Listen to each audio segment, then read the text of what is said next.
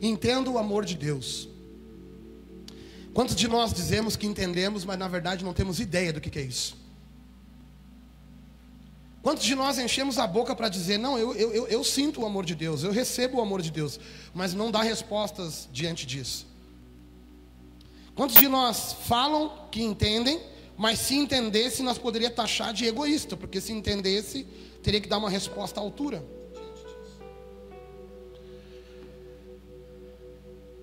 Falam que entendem, mas não entendem, nem sentem. O detalhe é que toda a Bíblia, toda a história que você conhece de Deus, Deus vem tentando mostrar o amor dele para a gente. Toda ela. O tempo todo Deus tentando mostrar para nós o amor dele. E eu quero começar mostrando lá no início. Deus cria o mundo, cria tudo, cria os animais. Aí ele pega e vai lá com as próprias mãos e cria o homem para se relacionar com ele. E a Bíblia fala que Deus criou tudo, todos os animais e tudo que você possa imaginar, e colocou o homem num lugar que era incrível, era perfeito, e esse homem era eterno. Ou seja, tu nunca vai morrer. Para sempre, todos os dias, eu vou me encontrar contigo às seis horas da tarde na viração do dia. Pode sentar daí, fica à vontade. Todos os dias eu quero falar contigo. Todos os dias eu vou vir aqui falar contigo. Tu imagina Deus vindo todo dia trocar uma ideia contigo, meu. Tu imagina todos os dias Deus vir e você falar alguma coisa para ele. Bah, hoje eu encontrei um bicho, hoje eu encontrei um negócio que tinha uma juba desse tamanho, uns dentão desse tamanho, uma pata desse tamanho. E eu fiquei fazendo carinho nele o dia todo. E aí Deus falou: ah, qual o nome que tu deu para esse bicho? Ah, pai, eu vou dar o nome de leão. Naquela época o leão não devorava o homem, por quê? Porque o homem governava sobre o leão. E era essa a proposta de Deus, tamanho amor de Deus, ele colocou o homem nesse lugar para governar sobre todas as coisas, para ensinar, para fazer tudo. Que amor é esse? Você consegue enxergar você fazendo isso pelo seu filho, não consegue? Você construindo um quarto bacana para o seu filho ficar, você consegue enxergar, claro, você fazendo um, cercado no seu pátio para o seu filho brincar. E você faz isso por amor. E Deus fez o paraíso por amor. Aí o que, que o homem fez? Desobedeceu. Porque Deus não podia fazer um homem que andasse no automático. Deus não podia fazer um homem que, que nunca fosse errar. Ele tinha que fazer um homem que tivesse livre-arbítrio, tivesse uh, entendimento de escolher pelo bem e pelo mal. E ele esperava que o homem escolhesse pelo bem. E aí o homem faz o quê? Vai lá e escolhe pelo mal. Perde a regalia, sai do paraíso. Continua a história. O homem vai crescendo, vai crescendo, vai crescendo. Ele não é mais eterno, mas continua sendo filho. Ele não tem mais as mesmas regalias, mas continua sendo filho. E ele vai crescendo, crescendo, vai aumentando a multidão. E sempre no meio do caminho o homem toma uma decisão errada, contrária à vontade de Deus. E Deus está lá disposto a ensinar de novo. Levanta um profeta para falar. Levanta alguém, até uma mula ele usa para falar com o homem, para alinhar o homem no seu caminho. Sabe por quê? Por amor. Então eu quero ensinar uma coisa nessa manhã para vocês. Quando alguém de Deus se aproxima de ti para dizer que você está errado, que você tem que alinhar o seu caminho, não olhe para ele como um inimigo, olhe para ele como alguém que te ama, porque é isso que Deus faz. Provavelmente você está errando no caminho. E quem te ama não vai ficar olhando você errar, virar as costas e comentar sobre você com outras pessoas. Esse não te ama. Quem te ama vai olhar nos teus olhos e vai dizer: Ei, alinha o teu caminho. Porque o que tu está fazendo vai ser ruína para ti mais cedo ou mais tarde. Quando você convida alguém para vir na igreja, você está convidando essa pessoa porque você quer que ela mude de vida. E talvez ela não entende que a vida que ela está vivendo não é boa para ela, mas os resultados estão ali a olho nu e a pessoa não consegue enxergar. E aí você fica insistindo para ela ir, por quê? Porque primeiro gerou um resultado na sua vida, aconteceu primeiro em você, amém? Isso é amor. Então, se você que é falho, consegue amar pessoas, consegue amar o teu filho, imagina Deus que é perfeito, com seu amor perfeito. Agora eu quero perguntar mais uma vez: será que a gente entende esse amor? O mundo vai caminhando, caminhando, caminhando, e o homem vai sendo uh, chamado a atenção por Deus. Deus vai dizendo: Ei, mudem, ei, alinhem os seus caminhos, ei, façam isso, façam aquilo outro, ando por aqui, ande por ali. E o homem continua andando um pouquinho certo e desviando, um pouquinho certo e desviando. Vai andando um pouquinho na linha, daqui a pouco sai dela. Aí Deus vê que o homem está perdido. O inferno já está lotado, porque muitos já morreram e morreram errado. Deus não consegue ver ninguém chegar no céu. Aí ele olha para a terra. E a Bíblia fala que Deus amou o mundo de tal maneira que entregou seu único filho, perfeito, mandou para a terra. Eu fico imaginando o diálogo no céu.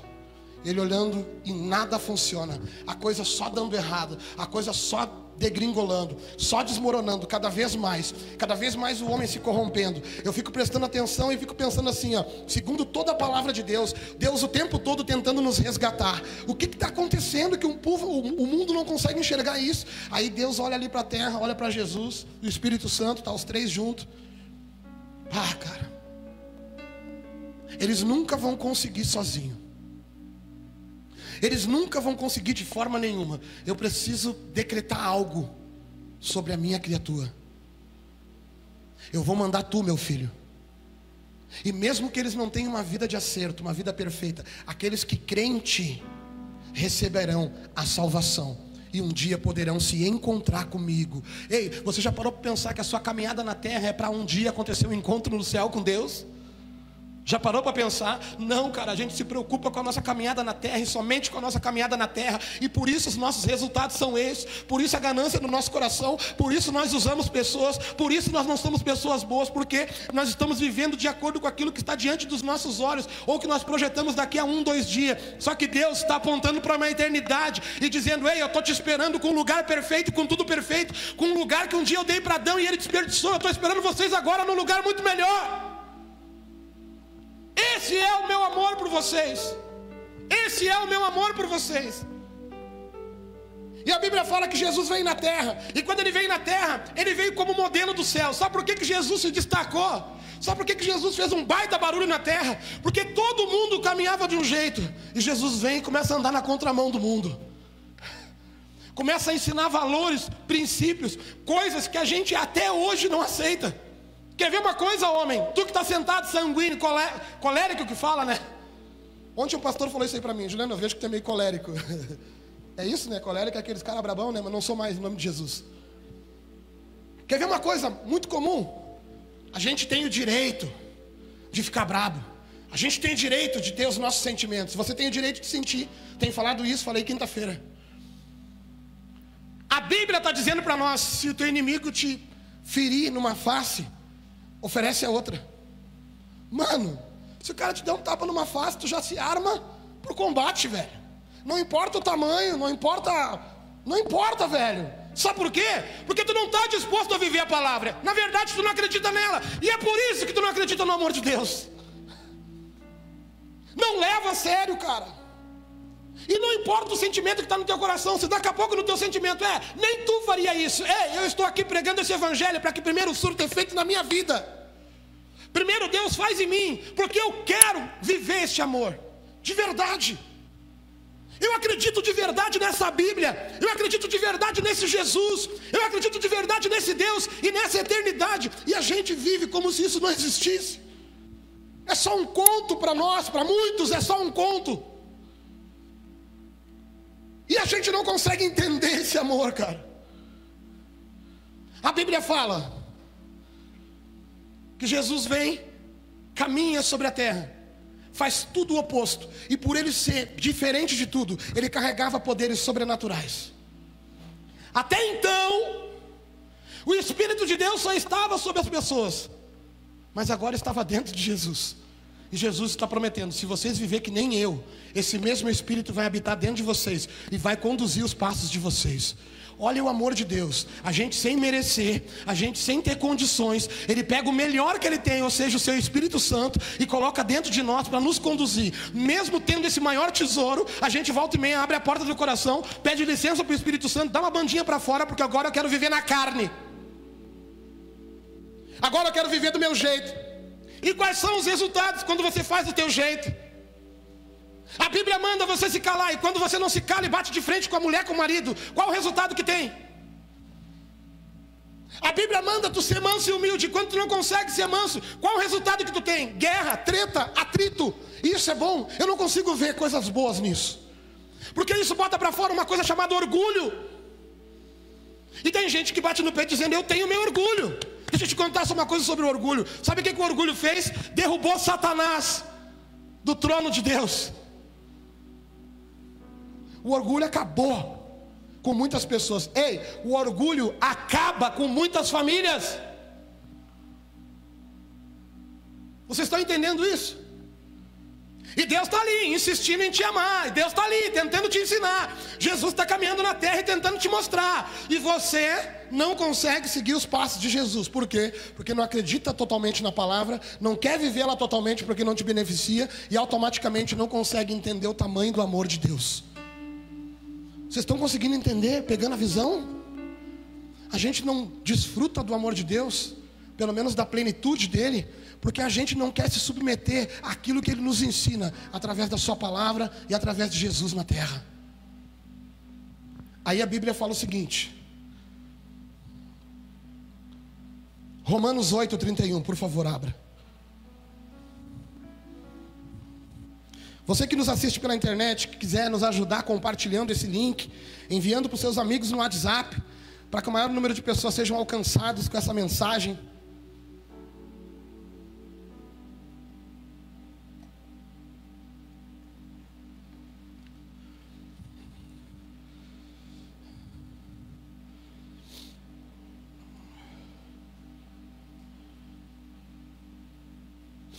Romanos 8.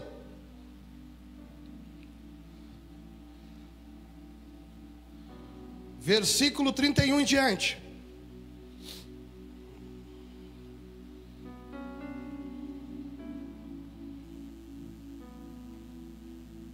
Vamos à leitura? Precisa que acenda a luz, irmãos, por favor. Pode acender, pode acender, Dani. Só a central, por favor.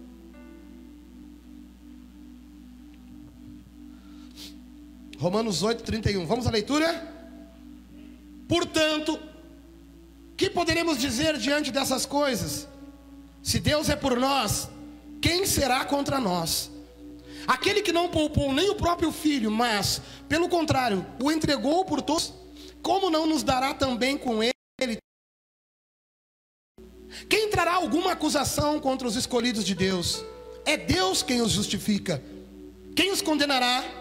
Cristo Jesus é quem morreu, ou, pelo contrário, quem ressuscitou dentre os mortos, o está à direita de Deus e também intercede por nós. Quem nos separará do amor de Cristo? Será tribulação, ou angústia, ou perseguição, ou fome, ou privação, ou perigo, ou espada? Como está escrito, por amor de ti somos entregues à morte todos os dias. Fomos considerados como ovelhas para o matadouro, mas em todas estas coisas somos mais que vencedores por meio daquele que nos amou. Versículo 38, o ponto principal da mensagem.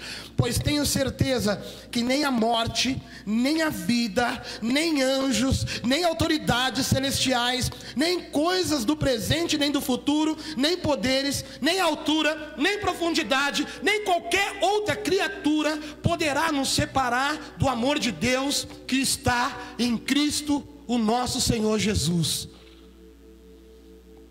É uma palavra linda da gente ler. Pode apagar, Dani, por favor. É uma palavra incrível de a gente ler. É uma palavra que a gente diz: Uau, que bacana. Agora deixa eu te contar quem foi que escreveu ela.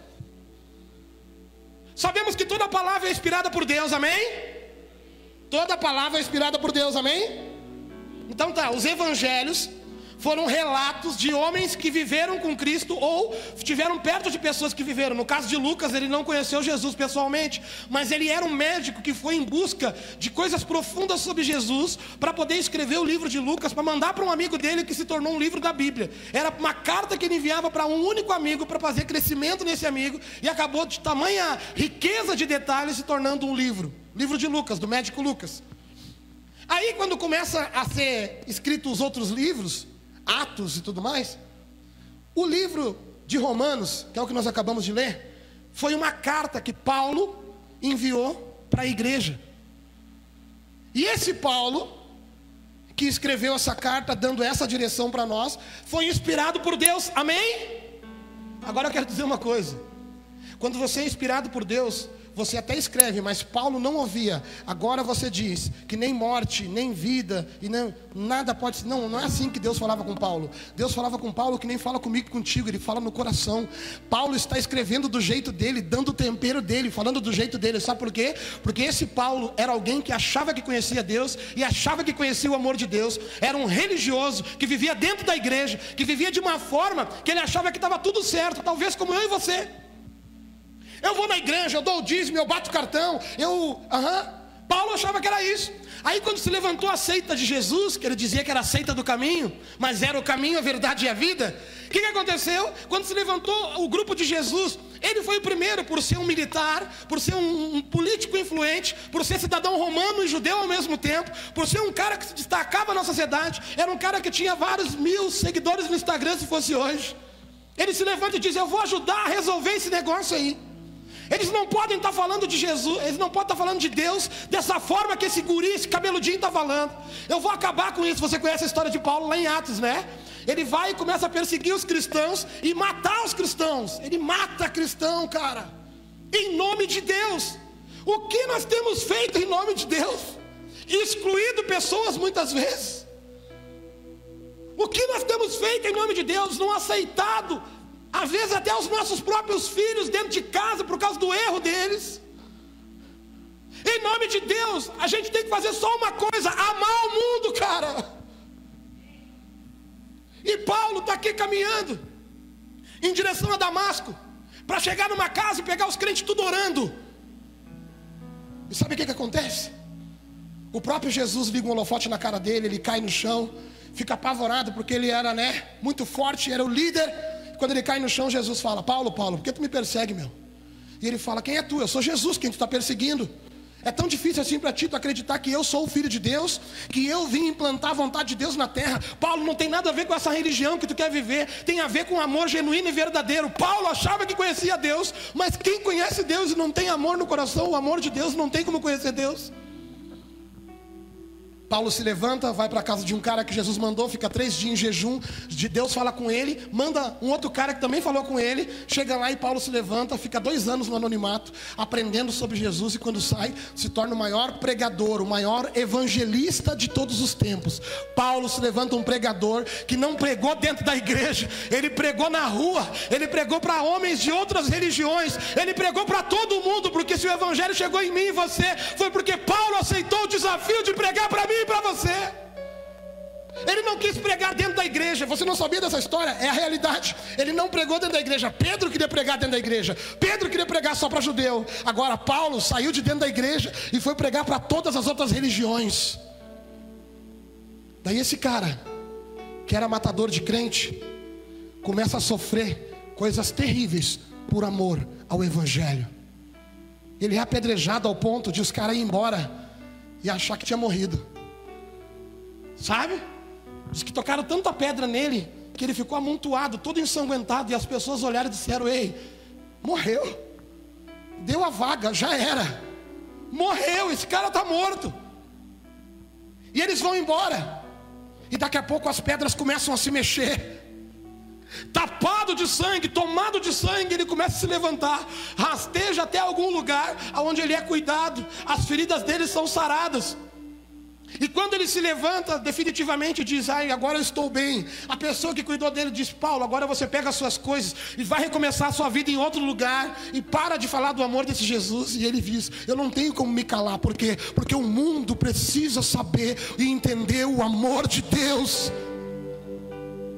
Cara, se a gente sofre uma decepção dentro da igreja, a gente muitas vezes abandona o Evangelho. Se a gente passa por uma situação difícil muitas vezes, a gente acha que Deus nos abandonou. Deixa eu te contar uma coisa: nada pode te separar do amor de Deus. O detalhe é que você não olha para Ele e não entende isso. Paulo entendeu tanto, tanto, tanto, que ele deu a vida por isso. Ele não fugiu da raia. Ele entendia que nem ninguém podia calar ele. E sabe como é que eles calaram? Decapitaram ele.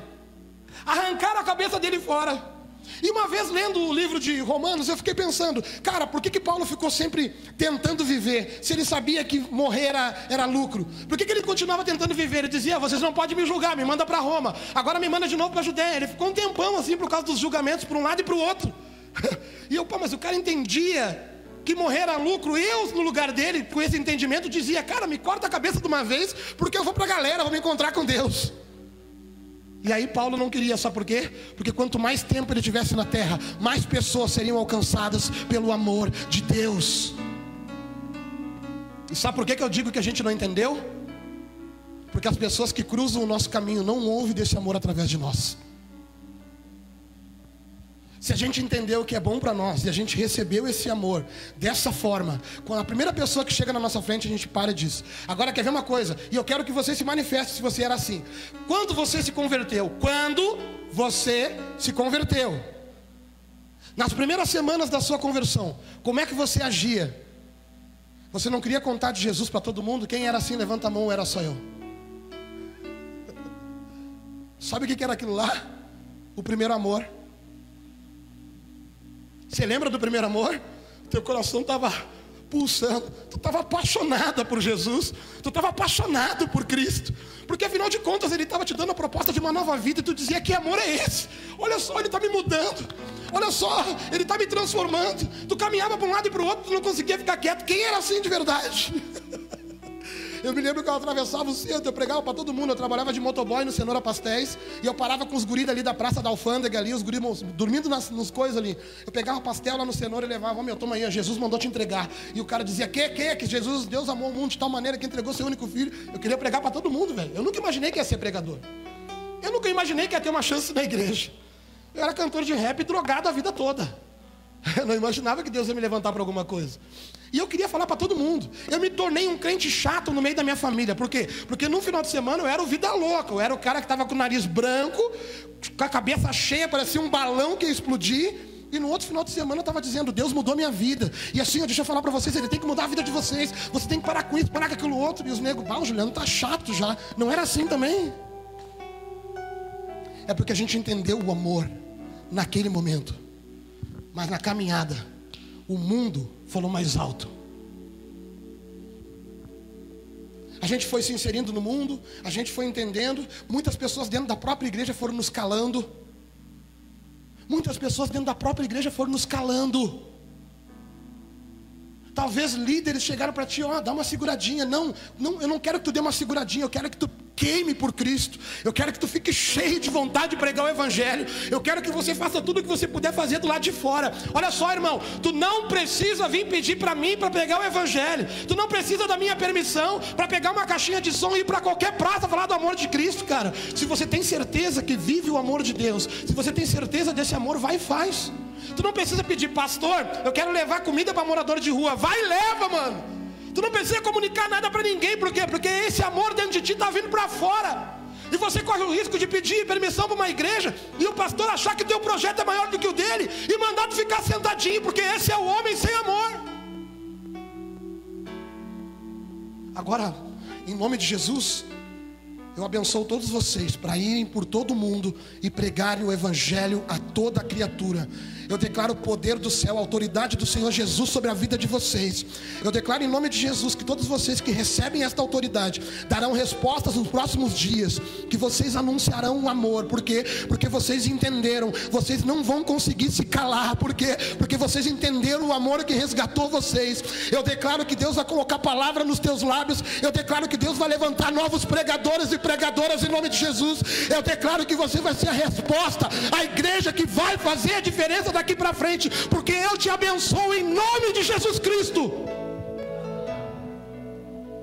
Mas pastor, é que é que a minha vida, isso aqui está errado. Pastor, é que falta isso aqui para eu me alinhar. Pastor, é que falta isso aqui para mim fazer. Então deixa eu dizer uma coisa para ti agora, porque agora vai apertar o sapato. Sabe isso que falta para você ter uma vida conforme Deus quer? Você transforma isso quando entende o amor. Se você sabe que essa vida que você está vivendo, isso que está faltando na tua vida, ainda não foi consertado por amor a Deus, tu vai sair e amanhã tu vai em busca de conserto, porque tu entendeu o amor de Cristo.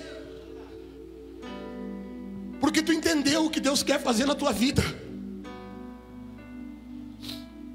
A Bíblia fala que nada pode nos separar do amor de Deus. E quando nós ouvimos o início dessa mensagem, do versículo 31 de Romanos 8, portanto, o que poderemos dizer diante dessas coisas? Se Deus é por nós, quem será contra nós? A gente fica empolgadaço. Quem pode vir contra mim se Deus é comigo? Ninguém pode comigo. Pô, beleza. Olha o Deus que está junto contigo, que amou o mundo de tal maneira que entregou um filho sem pecado para morrer no teu lugar. Sabe o que eu quero falar nessa manhã? Quero falar de gratidão. Porque se você tem recebido esse amor, tem entendido esse amor e não tem correspondido a esse amor, tu é um ingrato, um egoísta. Se você tem recebido e entendido esse amor e não tem dado respostas a ele, me perdoe, você tem grave problema de caráter. Ah, pastor, mas isso aí pegou pesado. É porque eu acho que você não estava entendendo o amor, e por não estar entendendo o amor, não está respondendo ao amor, e por não estar respondendo ao amor, está vivendo uma vida vazia, angustiado. E Jesus te chamando, cara, te levanta porque tu é meu filho. Tu tem o melhor colo para poder reclinar a tua cabeça. Tu tem o melhor lugar do mundo preparado para receber nos teus braços.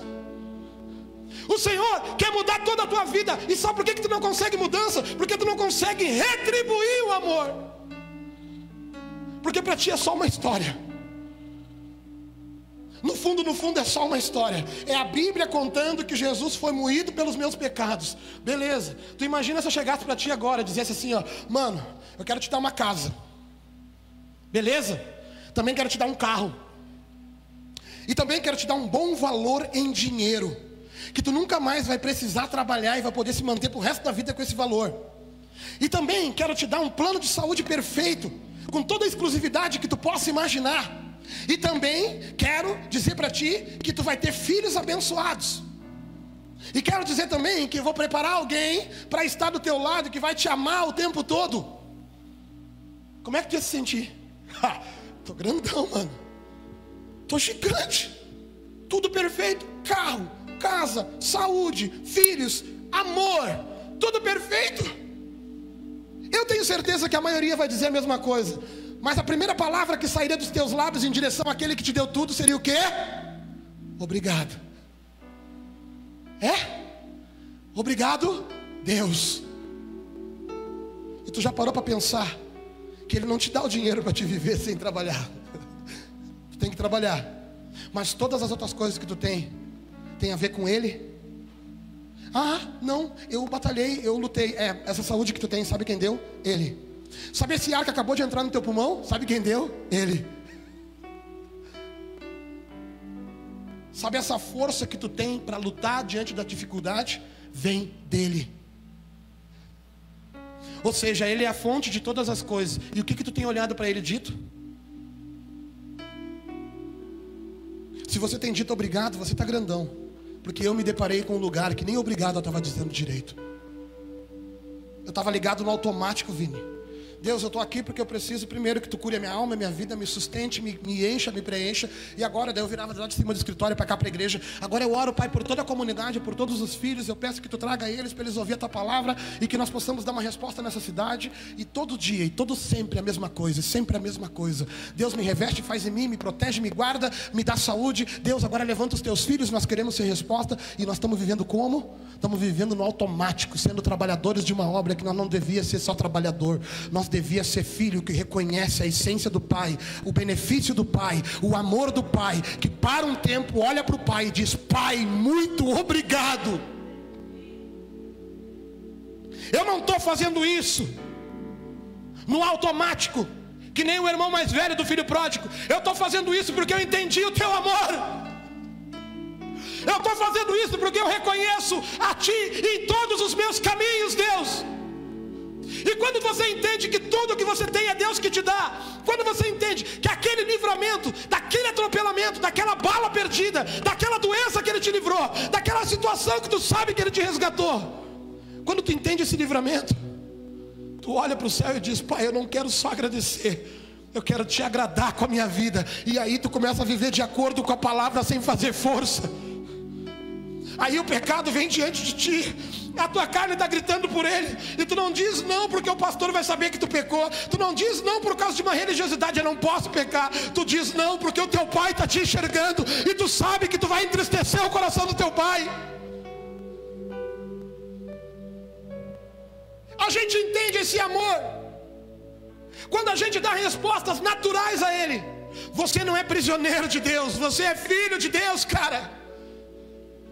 E o Senhor está dizendo: olha só, eu não estou te cobrando tudo que eu te dei, eu não estou te cobrando as coisas que eu te fiz, eu só quero que tu faça aquilo que eu te criei para fazer. E o que, que é? Relacionamento comigo. Eu quero ser o teu pai, eu quero que tu seja o meu filho, eu quero falar contigo de verdade. Eu duvido que você comece esse relacionamento e continue sendo o mesmo. Sabe por quê? Sabe por que eu não sou o cara loucão que eu era? Porque todos os dias eu tenho que me medicar. Todos os dias, meu. Todos os dias eu tenho que tomar um remédio, Guigo. E eu vejo diferença na minha vida quando eu não tomo esse remédio. Todos os dias eu tenho que tomar um comprimido, cara. Todos os dias eu tenho que me medicar, porque eu reconheço que eu sou doente. E sabe que remédio é esse? Se chama Jesus Cristo, se chama o Evangelho de Cristo, se chama a palavra de Deus. Sabe por quê?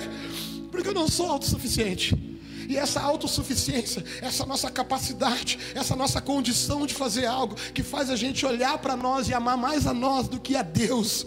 Sendo que Deus que te deu esse dom, Deus que te deu essa capacidade, Deus que te capacitou porque te escolheu, te separou como filho, olhou para ti e dizia assim: Eu vou preparar ele para fazer tal coisa nessa terra, e agora você faz e vira as costas, como um filho ingrato. Faz o seu discurso, falando o quanto você é bom e o quanto você prosperou e o quanto você fez um discurso lindo, você faz tudo lindo.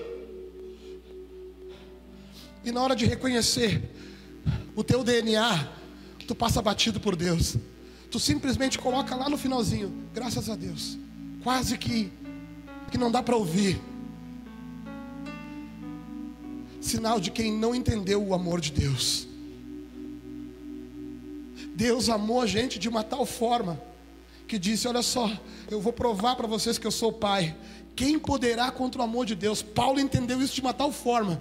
Quem pode vir contra nós? Se Deus é por nós, quem pode vir contra nós? Você se imaginou falando isso, olhando para a dificuldade, dizendo assim: ó, quem pode vir contra nós? Agora, deixa eu te contar, por que, que eles não vêm contra você? É por causa de um Deus que amou o mundo de tal maneira que entregou Jesus para vir na terra e morrer no teu lugar, para que você não enfrente a morte e passe daqui direto para a vida. A gente se gaba por uma coisa que Deus nos deu, sem entender por que, que Ele nos deu. Sabe por que, que Ele te deu? Sabe por que, que ninguém pode contigo? Sabe por que, por que, que ninguém pode vir contra a tua vida? É porque Deus te amou, cara. E Ele te ama. E agora vai entrar na parte psicológica, dolorida da história, para todo mundo que está aqui. E você prefere acreditar num relacionamento que não deu certo, que disse que tu não é ninguém. Tu prefere acreditar num fracasso da tua vida que você fracassou. Você prefere ficar com uma mágoa dentro de você. Você prefere ficar com uma coisa que o mundo te causou ao acreditar naquilo que Deus está dizendo. Fica com um trauma, se sentindo um lixo muitas vezes, por coisas que te fizeram, coisas que te causaram, coisas que te falaram. Talvez tem pessoas aqui que cresceram em lares que os pais diziam: Tu não vai dar em nada. Eu cresci num lar que a minha avó falava um monte de coisa para mim, me ofendia com ofensas racistas, falando do meu cheiro, mas eu não tinha outra casa, eu tinha que crescer ali. Afinal de contas, ela demonstrava o amor de uma outra forma. Ela colocava um prato de comida, da comida que eu gostava, na mesa para eu poder comer. Volta e meia, quando não tinha dinheiro, ela comprava um tênis para eu andar. Aquela era a forma de demonstrar o amor dela. Agora deixa eu te contar uma coisa: o mundo demonstra o amor deformado. Deus não. Tu vai errar quantas vezes tu quiser. Quando tu abrir os olhos e olhar para ele, ele vai dizer: Eu estou aqui, filho, disposto a te ensinar a acertar. Porque eu te amo, cara, e tu não entendeu ainda. Eu te amo mais que tudo, cara, tu não entendeu ainda. Eu te amo tanto. Que eu mandei o teu irmão sem pecado morrer no teu lugar. Quando é que tu vai entender o meu amor, cara? As pessoas olham para ti quando tu erra e dizem que não, tu errou, tu não tem jeito.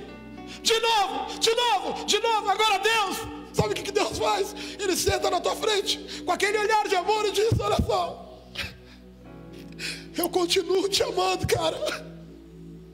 E eu acredito que um dia tu vai entender e tu vai olhar para mim e tu vai dizer obrigado por esse amor, Deus. Eu quero retribuir ele agora com a minha vida. Eu quero viver de acordo com a tua vontade. Eu quero mostrar que eu entendi o teu amor, Deus. Peço desculpa para os irmãos, eu não sou assim, eu não sou de chorar. Mas é que ontem eu entendi o amor de Deus, cara. E não importa a roupa que eu vista. Não importa os aplausos, os julgamentos, nada, nada pode me separar desse amor, tu entende? E sabe qual é o segredo da transformação que o Evangelho quer causar? É quando você não muda, porque é obrigado para fingir uma regra, para viver uma regra, uma lei. É quando você muda, porque entendeu o amor e agora quer agradar a Deus, cara. Deus quer mudar pessoas aqui nessa manhã.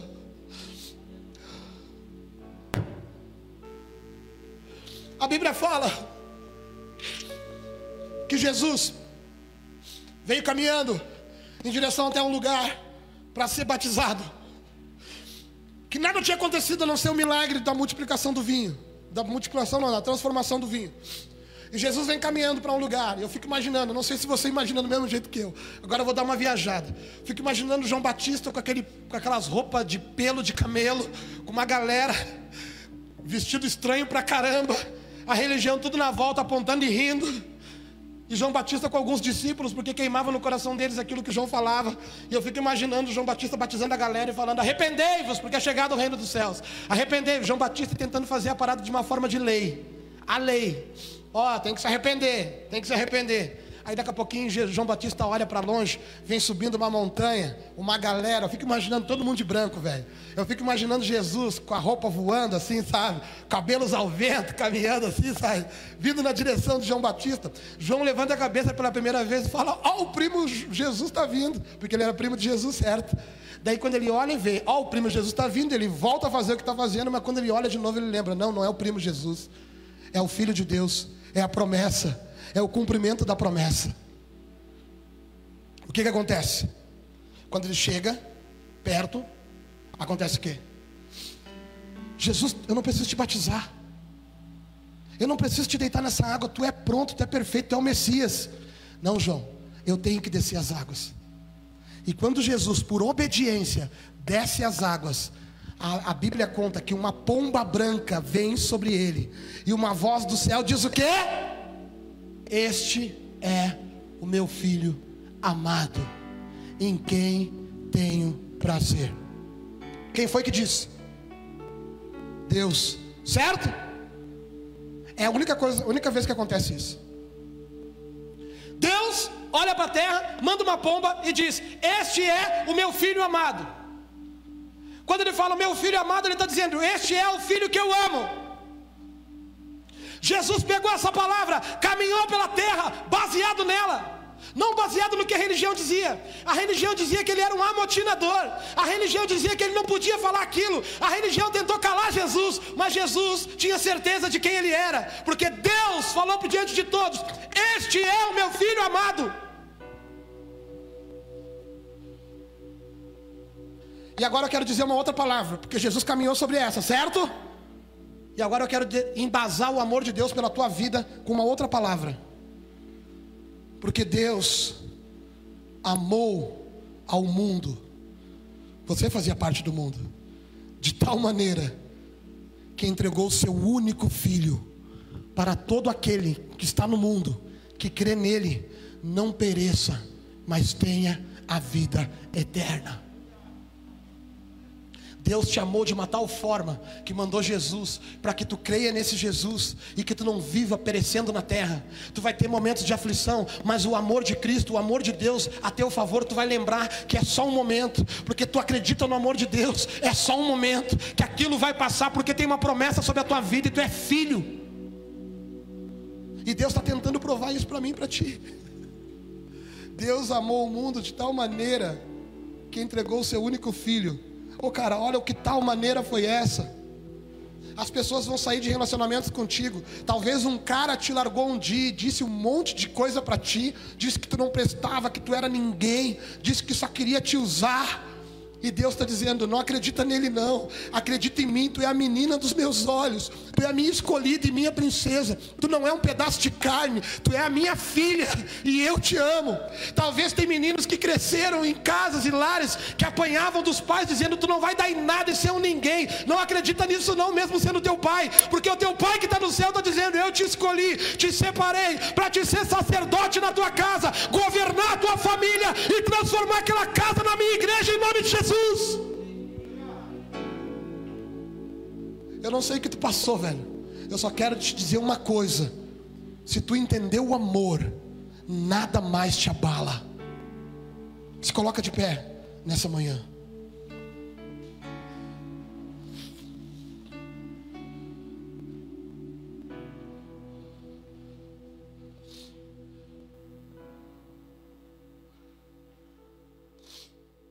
Aleluia.